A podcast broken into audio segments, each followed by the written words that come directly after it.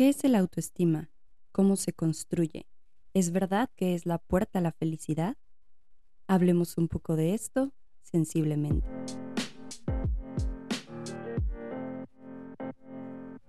Sensiblemente es un podcast donde hablaré acerca de psicología, sexualidad, salud mental, experiencias de vida, reflexiones y mucho más. Soy Talo, psicoterapeuta, especialista en trauma y sexualidad. Gracias por estar aquí.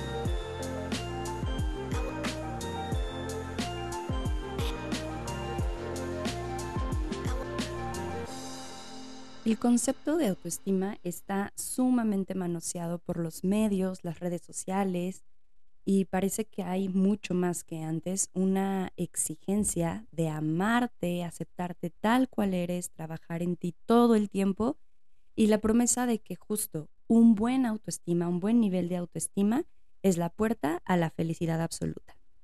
Empecemos por entender qué es autoestima.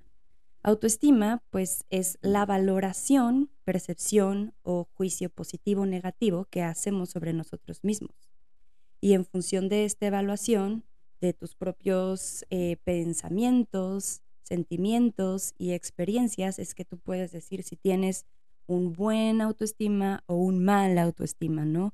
Y nuevamente, como he mencionado en otros episodios, esta dualidad de es bueno o es malo. Y la realidad es que el autoestima es mucho más complejo que esto. Es una forma en la que nosotros experimentamos al mundo definitivamente sí siento que hay una exigencia mucho más fuerte que antes de aceptarnos, de amarnos, de vivir desde ahí todos los días.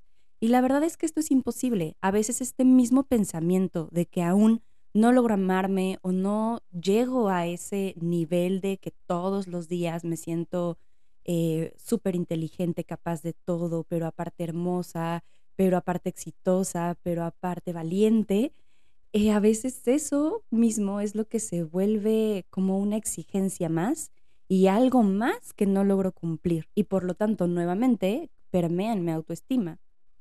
Lo que se me hace justo muy fuerte es toda la responsabilidad en estos autos, autoamarme, autoestimarme, cuando realmente vivimos en un mundo del cual no nos podemos desvincular y el entorno tiene mucho que ver con la forma en que nos miramos y nos experimentamos. Actualmente nosotros nos relacionamos mucho a través del mundo digital y bueno, mucho más desde la pandemia. Pero las redes sociales llevan años de existir y pues lo que solemos mostrar ahí, claro que son las mejores partes de nuestra vida, los mejores momentos, nuestros mejores ángulos y bueno, los filtros han hecho maravillas con, con nuestra autoestima, al menos de manera momentánea. Y esto es lo que se ha vuelto nuestra realidad y también nuestro punto de comparación tenemos acceso no solo a nuestros amigos y familia e incluso personas que hace que ni siquiera son nuestros amigos, que alguna vez lo fueron o fueron conocidos, pero también tenemos acceso a personas de todo el mundo con vidas, creencias, hábitos, cuerpos y habilidades diversas e infinitas. Y con esto me refiero a los cantantes, artistas que admiramos, influencers, deportistas, académicos, celebridades, y bueno, la lista es muy larga. Y yo me pregunto cómo es posible no compararnos con los demás, cómo es posible no querer eso que vemos en otros cuerpos, lo que vemos en otras mentes, el conocimiento, los hábitos de la mañana. Yo cada vez que veo estos videos de mi rutina de la mañana y que parece que todo es perfecto, ¿no? Me levanto en mis sábanas blancas, medito media hora, salgo a pasear a mi perro, me tomo un café, y todos los colores, ¿no? Que se presentan en el video, incluso mi, la pijama o el outfit que trae la persona es perfecta y, y digo, bueno, eso está muy lejos de la realidad. Aparte de esto, vemos también la vida fit, ¿no? Las personas que hacen mucho ejercicio, las personas que salen de vacaciones a cada rato y que decimos, bueno, ¿de qué viven? O la persona que tiene el trabajo del año, o incluso la fama. Y, al mismo tiempo somos bombardeados con un ámate y acéptate tal cual eres. Pero recuerda que puedes ser todo esto y tampoco eres eso. Y yo sí de verdad creo que es bien difícil, y soy psicoterapeuta, que sea algo que se decida un día y simplemente suceda. Es un proceso de subidas y bajadas. Es decir, no siempre voy a estar en el máximo nivel de amor por mí Em, porque también requiere mucha introspección, mucha búsqueda y sobre todo mucha honestidad.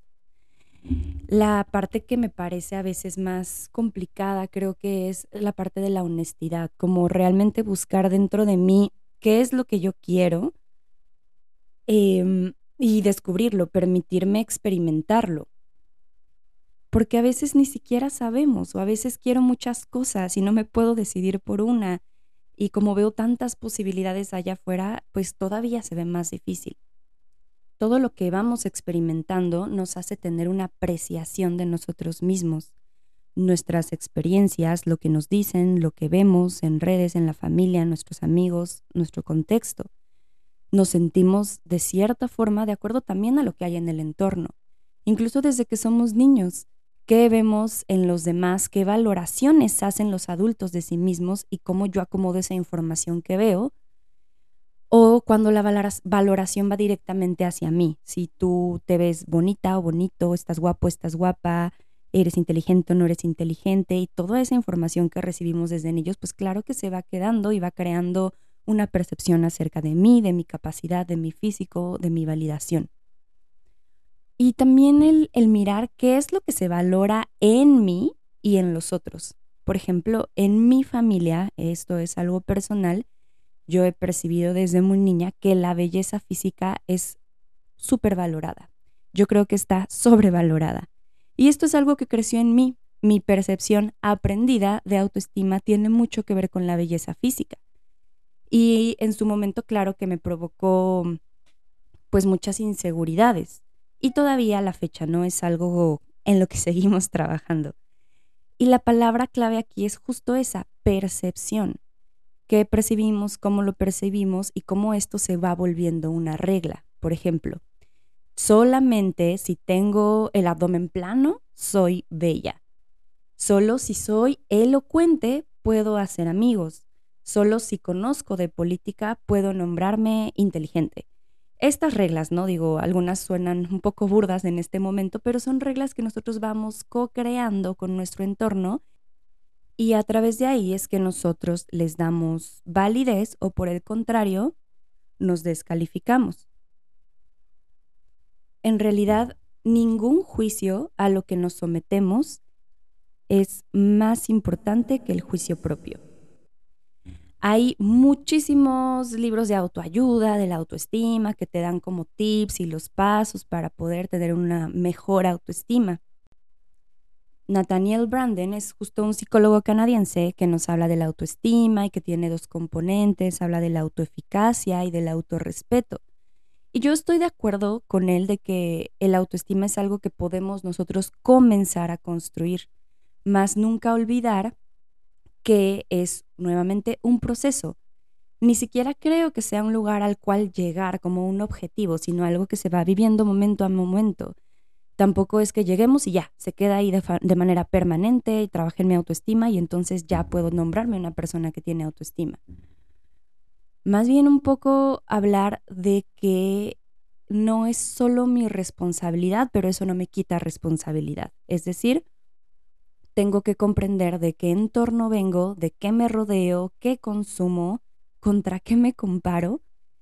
Y el reto aquí es mirar nuestro entorno y cómo éste nos lleva a pensar y a sentirnos de determinada forma sobre nosotros mismos. El empezar a mirarnos en el entorno y considerar cómo la autoestima no solo depende de mí, sino a través de qué y quiénes y cómo la he ido construyendo a lo largo de mi vida. Es algo que se crea en la percepción pues que tengo acerca de mí y por esa razón no es que yo le pueda dar, listo, una solución individual, sino más bien comenzar de un lugar mucho más compasivo a trabajar sobre la percepción que tengo de mí. Y aquí hay algunas preguntas que me pueden ayudar. ¿Cómo me percibo a mí misma? Y esto puede cambiar de acuerdo al entorno, en mi familia, en mi pareja, con mis amigos, en mi trabajo, cómo me relaciono con el mundo que me rodea, ¿realmente soy como me han dicho que soy o como los demás han creído que soy? ¿Quién yo creo que soy? ¿Y a través de qué mirada me estoy juzgando? ¿Desde qué regla, no? ¿Qué parámetro?